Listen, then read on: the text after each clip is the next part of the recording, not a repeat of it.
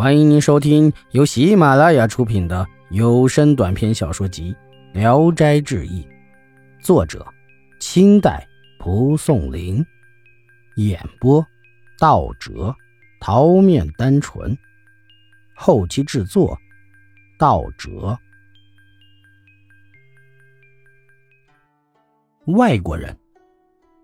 几四年秋天，岭南从外洋飘来一艘大船。上面有十一个人，都穿着用鸟羽毛做成的衣服，华丽多彩。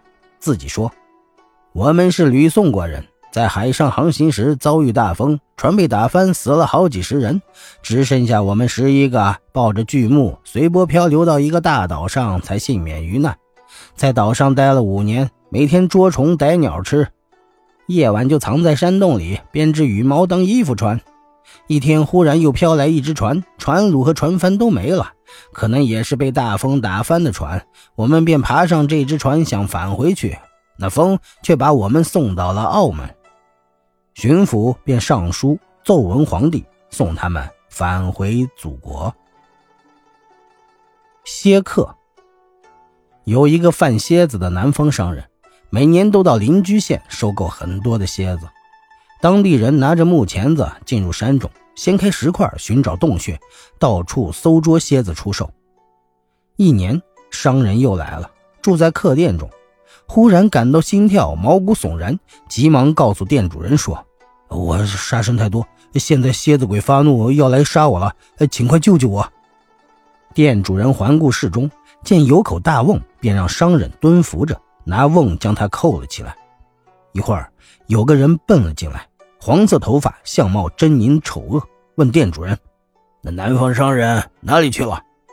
主人回答道：“出去了。”那人到室内四下里看了看，又像闻着什么东西一样，抽动了好几次鼻子，便出门走了。店主人松了口气，说：“哎，侥幸没事了。”忙打开那瓮看看，那商人呢，却已经化成血水了。鸟屎。苑城人史乌臣正在家中，忽见一群鸟飞集到屋顶上，颜色和叫声像是乌鸦。史乌臣告诉人家说：“哎，夫人派鸟屎来叫我了，赶快准备后事吧，我某一天就要死了。”到了那天，史乌臣果然去世。出丧的那天，乌鸦群又来了，跟随着棺材慢慢飞着，从苑城一直跟到新城。葬后，鸦群才不见了。这件事儿是常山吴木星亲眼看见的。李向先，李向先是寿光县的名人，他的前世是一座寺庙的火头僧，无病而死，灵魂离体之后游荡在外，栖息在一个牌坊上，往下看见往来行人头顶上都冒出火光，大概是身体内的阳气。夜晚。想到牌坊上不能久居，但下面房屋一片昏黑，也不知道应该到哪里去。只有一家灯火通明，灵魂便飘荡着赶去。进入家门，一下子就变成了一个婴儿。母亲喂他，看见乳汁十分恐惧，但肚子饥饿不堪，只得闭住眼睛，勉强的吮吸起来。过了三个多月，就不再吃奶，再喂他，便惊叫的啼哭不已。母亲只得用米汁掺和着枣粒喂养他，才得以长大成人。这就是李相仙。李相仙儿童时到那座寺庙，看见寺僧，还能一一叫出他们的名字，只是到老都害怕奶水。易史是说，相仙学识渊博，是山东一带高洁的人。儿子早年显贵，而他自己做了一辈子学者。这就是佛家所说的前世没有修成佛业的人吧？他的弟弟也是有名的读书人，患有一种不便开口的疾病，好几个月才有一次性冲动。冲动的时候，急忙站起来，不顾周围有无宾客，呼叫着从外面往里跑。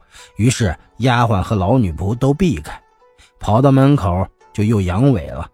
他就不再进屋，又返了回去。这两个兄弟都是奇人。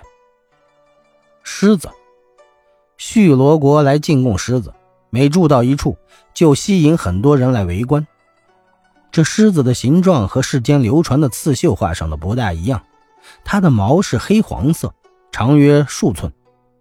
有的人扔给狮子一只鸡，他先用爪子团弄后，再用嘴吹，一吹那鸡毛就全都掉光了，像扫净了一样。这也是事物规律中的奇怪现象。挖曲。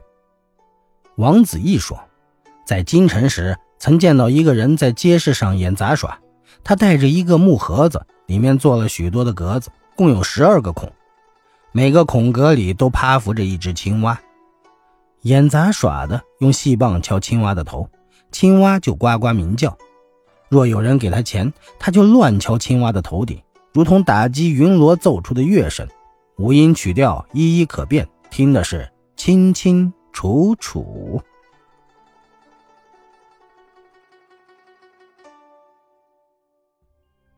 本集演播到此结束，谢谢大家的收听，喜欢请点赞评论。订阅一下。